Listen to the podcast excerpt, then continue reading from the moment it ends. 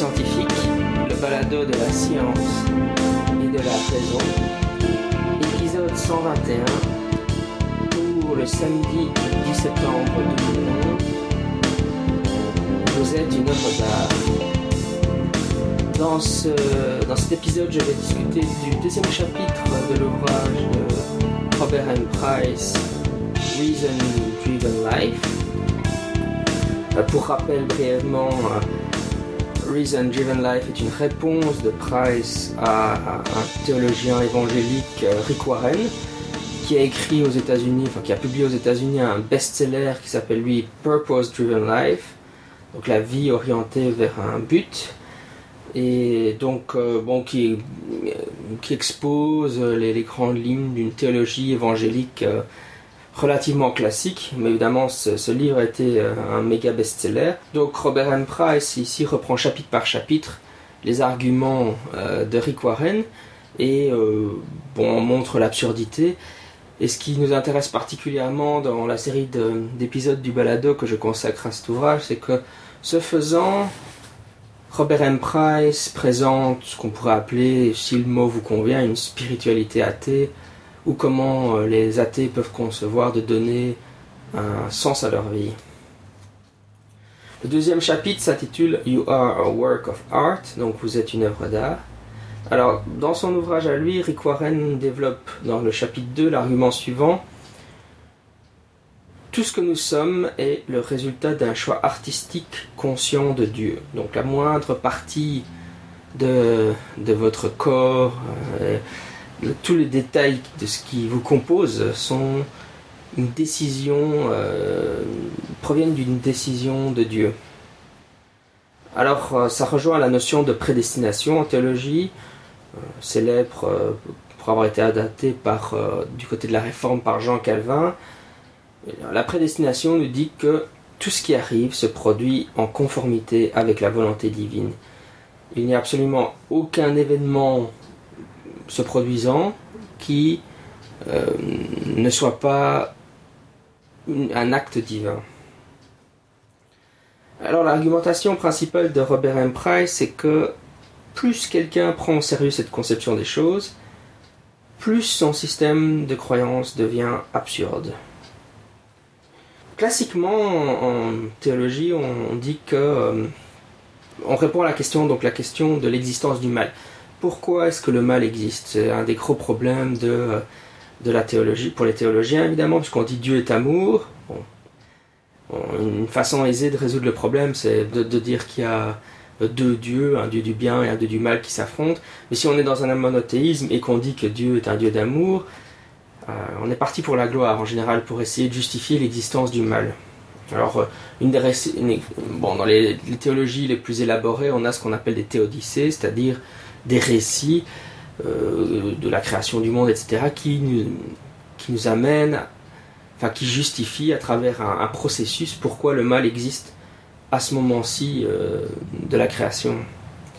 Mais disons qu'une réponse très standard à la question de l'existence du mal va être dire le mal existe parce que Dieu a donné le libre arbitre aux hommes. Alors euh, voilà, le libre arbitre, c'est dire nous pouvons décider de faire quelque chose librement. C'est une notion, on a déjà discuté sur le baralado de est-ce que le libre arbitre existe. Évidemment, en réalité, on peut dire, dans une conception euh, qui relève du naturalisme philosophique, souvent on va dire euh, que le libre arbitre n'existe pas, mais enfin, généralement c'est des discussions qui dépendent très fortement de comment on définit le libre arbitre. Mais vraiment, le, libre arbitre le plus euh, classique, c'est de dire, bon, bah, on a une âme, et qui n'est pas le fruit du, du psychobiosocial, donc c'est pas, euh, elle n'est pas euh, liée vraiment fondamentalement à, nos gènes, à notre éducation, au, moment, à notre situation géographique et temporelle. C'est pas ça qui nous fait euh, tout ce que nous sommes.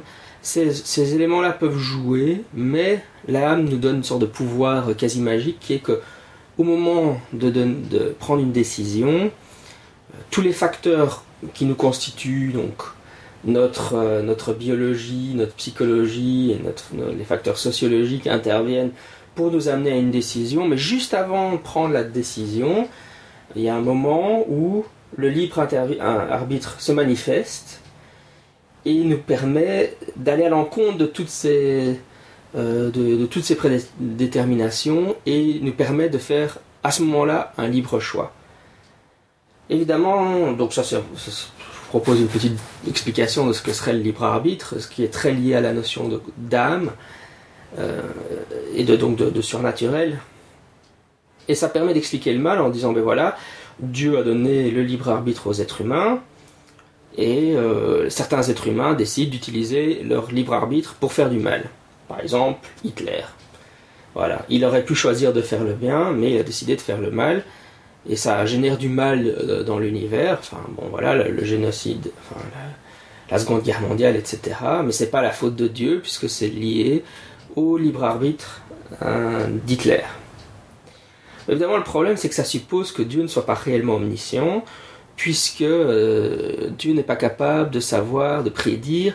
Ça s'oppose à l'idée de prédestination, puisque Dieu est limité. Dieu est limité par le libre arbitre. Il n'est plus omniscient, omnipotent, etc. Puisque quand un être humain prend une décision, il est libre, il est fondamentalement libre de la prendre, donc forcément Dieu ne peut pas la prédire. Il ne peut pas, il, ne peut pas, il, va être surpris par la décision. évidemment, les libres arbitres de, tous les êtres humains, bon, ça c'est aussi une question théologique, mais de certains animaux, s'additionnent et donc ça crée une, tout à fait une, part d'inconnu pour Dieu qui n'est pas capable de prédire ce qui va arriver.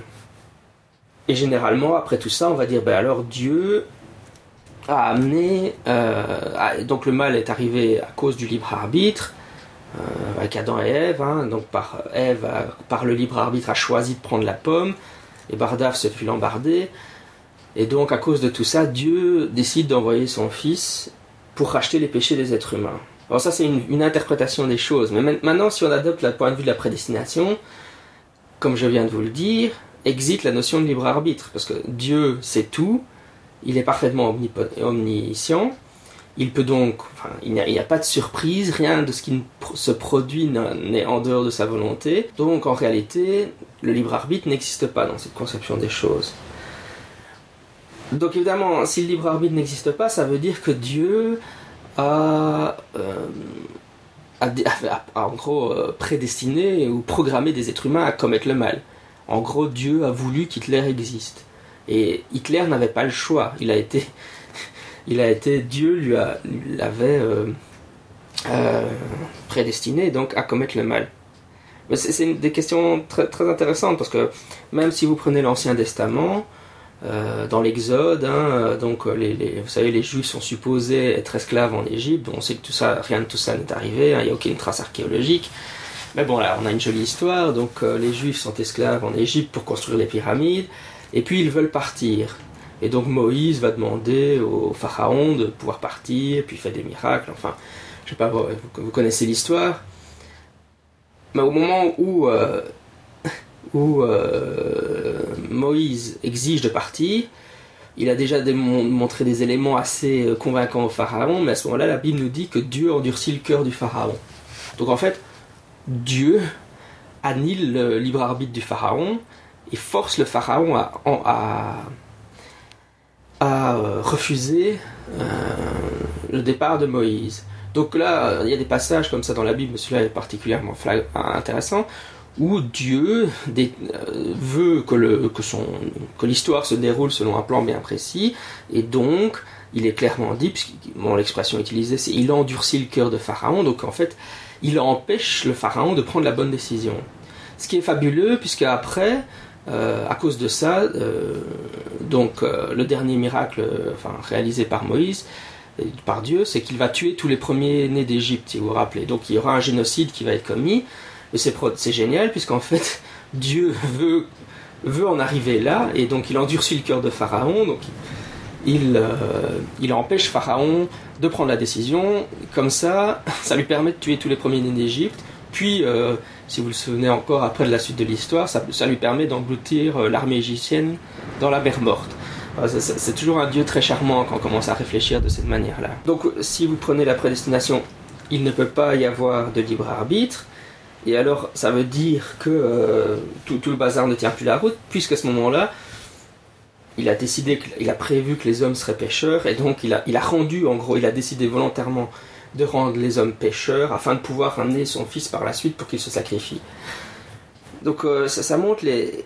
Alors évidemment, si, si vous voulez pas adhérer à cette histoire, vous devez dire qu'il n'y a pas de prédestination, mais alors ça vous oblige à, concéder que Dieu n'est pas omniscient, et évidemment ça, ça embête toujours aussi les, théologiens, parce qu'ils veulent avoir un Dieu omniscient. Donc c'est des paradoxes qui émergent, euh, qui sont très très embêtants d'un point de vue théologique. De toute façon, euh, ces caractéristiques, omniscient, omnipotent, etc., sont, posent de nombreux problèmes, pas seulement cela. Je vais juste donner un exemple. On dit Dieu est omnipotent, il peut, il peut tout faire. Ok, ça paraît, ça paraît, ça paraît très raisonnable. Il peut tout faire. Bah alors, est-ce qu'il peut, est-ce qu'il peut créer un rocher qui soit tellement lourd que lui-même ne, puisse plus le soulever par la suite? Ok Est-ce qu'il peut créer un rocher qui soit tellement lourd qu'il ne puisse plus le soulever par la suite? Alors, il est omnipotent, donc vous allez dire oui. Ça veut dire qu'il crée un objet qui par la suite limitera sa propre omnipotence. Donc en fait, si vous posez la question, c'est un paradoxe qui est impossible à résoudre. Soit vous dites non, Dieu ne peut pas créer quelque chose qui limite sa propre omnipotence, et dans ce cas-là, il n'est pas omnipotent. Ou il dit il est capable de créer quelque chose qui limite sa propre omnipotence, et dans ce cas-là, il n'est toujours pas omnipotent. Donc on voit que ces attributs omniscients, omnipotents, etc. posent beaucoup de problèmes. Donc euh, s'il y a prédestination, il n'y a pas de libre arbitre. Et du coup, euh, Dieu ne se contente pas de juste permettre les actions mauvaises. Il les, il les provoque, il est la cause ultime de toutes les actions mauvaises qui se produisent dans le monde. En réalité, évidemment, c'est réconfortant de savoir que les malheurs euh, arrivent juste parfois et que Dieu n'a pas, pas une sorte, pour reprendre l'expression de Price, il n'a pas une balle avec votre nom dessus. En fait, cette conception d'un Dieu qui serait. Euh, qui, qui, aurait la volonté, donc. Euh, qui contrôlerait l'ensemble de tout ce qui arrive dans le moindre détail, c'est une idée un peu infantile, c'est-à-dire que quand on est un, bébé ou un enfant, on voit ses parents comme justement contrôlant l'ensemble de l'univers. Au fur et à mesure, enfin ça c'est une, idée un peu freudienne, au fur et à mesure qu'on grandit, on se rend compte que ben non, les parents ont un pouvoir limité, euh, ils ne sont pas omnipotents, mais finalement, l'idée de Freud, c'est que certains individus euh, ne passeraient pas ce stade et resteraient immatures et voudraient avoir à la place de ses parents un père dans le ciel qui aurait euh, ce contrôle absolu. Ben alors évidemment, comme un père, ça veut dire qu'il nous protège, ça, c'est quand des choses de bien nous arrivent, mais quand des choses mal nous arrivent, l'interprétation, alors c'est soit A, euh, qu'il nous punit parce qu'on n'a pas été sage, ou B, qu'il veut nous enseigner euh, quelque chose à la dure. Hein. Si Dieu ne contrôle pas absolument tout, et s'il n'y a pas de Dieu, alors on, peut, on, peut, on est plutôt dans une conception à la retour vers le futur, si vous vous souvenez. On a Marty McFly, bah, il est né à cause du, du résultat d'un hasard improbable. Il fallait que son père euh, rencontre sa mère durant la, soirée dansante et qu'il l'embrasse, etc. Mais si évidemment, quand, dans le film, quand Marty remonte dans le temps et change certaines des variables, ça ne se produit pas et alors il ne naît pas. Donc on a, on a rétrospectivement l'impression qu'on est le fruit, que les choses étaient déterminées pour arriver à notre naissance, c'est un peu l'idée qu'on a dans le Nouvel Âge qu'il n'y a pas de hasard. On a cette impression subjective, mais en réalité, c'est parce qu'on est en bas de la suite des hasards et qu'on regarde vers le haut. Et alors, on voit la chaîne qui nous a amenés à nous, mais en réalité, euh, on est le fruit de notre naissance et le fruit d'un événement extrêmement improbable, et c'est ce qui le rend extrêmement précieux. Donc, euh, ce, qui veut dire qu'en fait, vous pouvez vous réjouir quand, quand vous êtes un athée ou un agnostique parce que vous avez déjà euh, gagné la course juste en naissant, vous avez, vous avez gagné le jackpot, le loto. Alors par contre, donc dans la, revenons à la conception de, à la conception évangélique de Rick Warren, si vous voulez absolument défendre euh, l'idée que vous avez été créé par Dieu dans le moindre détail, alors vous avez un certain nombre de choses à expliquer. Elles ne sont pas très euh, politiquement correctes, mais il n'empêche que ça fait des... Vous devez expliquer ces choses-là aussi. Alors ces choses sont les défauts de naissance, les bébés anencéphales, les enfants qui naissent sans membres, euh, les jumeaux siamois craniopages, etc. Euh, les athées évidemment et les agnostiques n'ont pas à expliquer ça. Pour nous, c'est juste des, malheurs, euh, enfin des, qui arrivent. bon, bah voilà, comme on dit en anglais, shit happens, hein, les malheurs arrivent. Mais si vous voulez absolument dire Dieu contrôle absolument tout, euh, si vous êtes, vous, voulez dire oui, mais chaque individu est une œuvre d'art créée par Dieu, oui, ben alors expliquez les jeux mots si à moi craniopage. On mentionnait toujours dans cette idée que Dieu contrôle absolument tout, évidemment. Au début de cet épisode, je vous expliquais la, défense classique pour l'existence du mal, c'est dire le mal existe parce qu'il y a du libre arbitre. Il y a du libre arbitre, mais euh, et donc ça, bon, bah, les individus décident de commettre des meurtres, des vols, des viols, etc. Et donc le mal apparaît dans le monde à cause des êtres humains et ce n'est pas réellement la faute de Dieu. Évidemment, euh, ça n'explique pas les tsunamis et les tremblements de terre. Ça, c'est l'objection classique. Hein. Comment un Dieu aimant peut-il laisser ces choses se produire Alors, la, défense classique des évangéliques, c'est de dire Dieu a toujours un but. Alors, même si vous acceptez ça, dire vous acceptez, ok, très bien, Dieu a toujours un but, ça veut dire que pour Dieu, bon, évidemment, Dieu est supposé être un Dieu aimant, donc son but euh, doit être un but, un bon but, un but euh, lié à son amour pour nous. Ça veut dire que d'emblée, ça veut dire que pour Dieu, la fin justifie les moyens. Ça veut dire que Dieu est un peu comme un, scientifique euh, behavioriste Skinner qui va enseigner quelque chose assez rare. Bon, le fait qu'il enseigne ces choses assez rares, ultimement c'est bien, mais en pratique ça veut dire que nous, rare, nous sommes comme dans un labyrinthe. On apprend. Alors, alors une autre métaphore qu'utilise euh, Robert M. Price pour expliquer ce point-là, c'est que Dieu serait comme un scientifique nazi dans un camp de concentration qui finalement torture ses patients pour les améliorer ou pour leur enseigner une leçon. Voilà, on, est, on, doit, euh, on doit mourir, on doit avoir des maladies graves, on doit, on doit, des gens doivent mourir de morts violentes, on doit, il y a des viols, etc. Mais ultimement, tout ça, c'est très bien. C'est finalement, au final, ça sera pour une bonne chose. mais si vraiment Dieu était omnipotent, il ne devrait pas avoir besoin euh, de recourir à ces choses-là. Il aurait très bien pu créer les choses sans faire appel à ça. Euh, d'ailleurs, un des contre-arguments de ce côté-là, c'est que la plupart des chrétiens acceptent que le paradis existe et que la plupart des gens seront au paradis ou qu'actuellement il y a les anges qui sont au paradis. Bon, bah, le paradis c'est un univers ou quoi? Alors, alors vous avez deux possibilités. Soit vous dites au paradis les gens n'auront plus de libre arbitre et donc le mal ne se produira plus puisqu'il n'y aura plus de libre arbitre. Ouais, mais c'est pas très cool, quoi. Ici, on a le libre arbitre, on peut choisir, mais une fois qu'on sera au paradis, on sera des, sortes de zombies, enfin de, robots, et on fera plus le mal, il y aura plus de mal qui, existera parce que euh, on n'aura plus le choix de le commettre. Pour ça, généralement, les théologiens ne veulent pas dire ça. Donc, qu'est-ce qu'ils disent? Ils disent euh, au paradis, il n'y a pas de mal, mais il y a toujours du libre arbitre. Ok, mais alors dans ce cas-là, ça veut dire que Dieu a tout à fait la possibilité de créer un univers directement dans lequel il y ait du libre arbitre et pas de mal.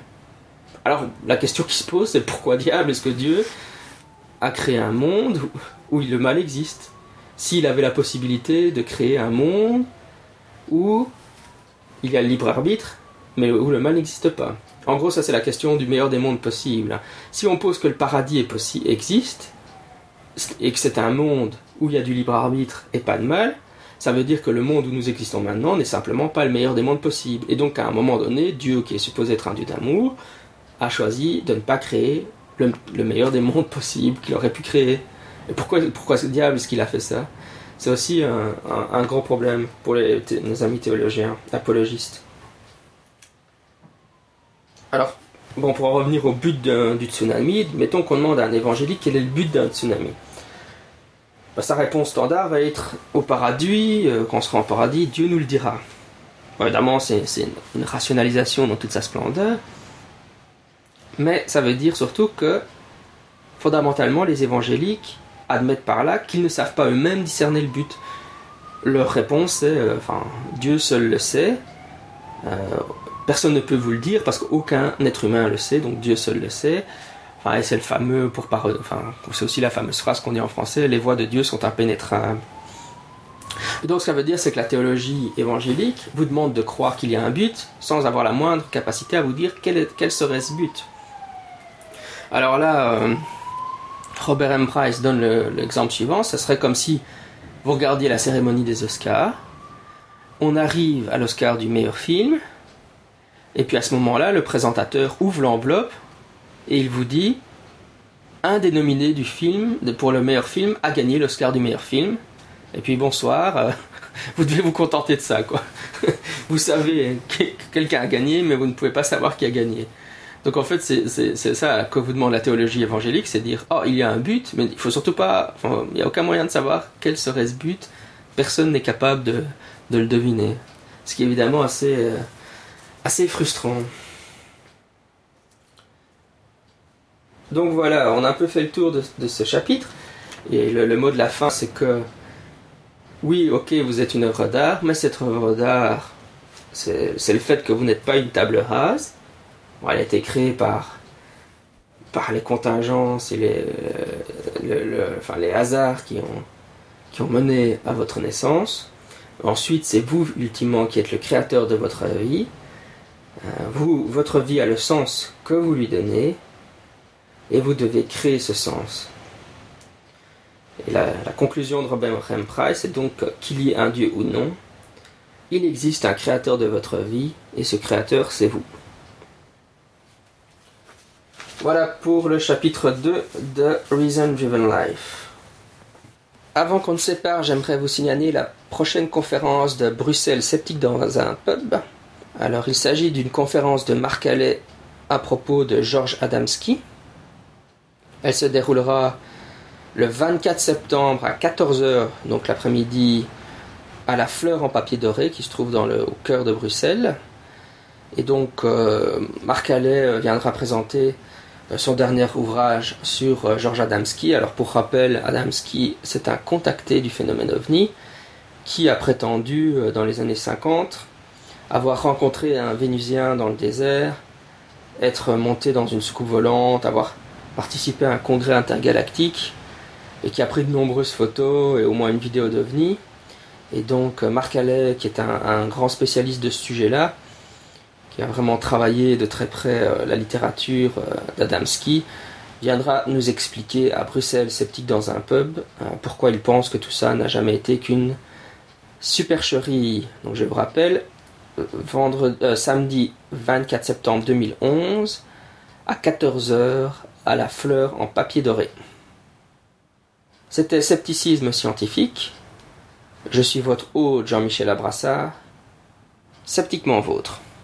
Well, we tried to find this guy, and uh, we even left messages with his mother and grandmother somewhere in Texas, but we could never find him. Take a look at one Carlos's conversation with the UFO guy. What do you think? Do you believe in UFOs? Oh, definitely, definitely. I'm planning a trip, planning a trip. We're going out to Air Force One. Force One where they found all that stuff. They're out there, man. I'm flying in a plane, and I'm always hallucinating. But who really knows? Who really knows what I'm looking at? Really knows. You think there's little green men out there? They're little green men too. They could be made of water. Don't even know. Who knows, dude? Who knows? But there's no proof just people's accounts. You're right, there's no proof. Right, there's no proof of Jesus. That's just kind of where I see things. Well, I'm planning a trip, planning a trip. Going out to Air Force One. Air Force One, where they found all that stuff. They're out there, man. They're out there, man. I seen them. I've been out there all over Texas, Texas. They're out I'm in a plane. I'm always hallucinating. But who really knows? Who really knows what I'm looking at? Really knows what I'm? I'm planning a trip, planning a trip.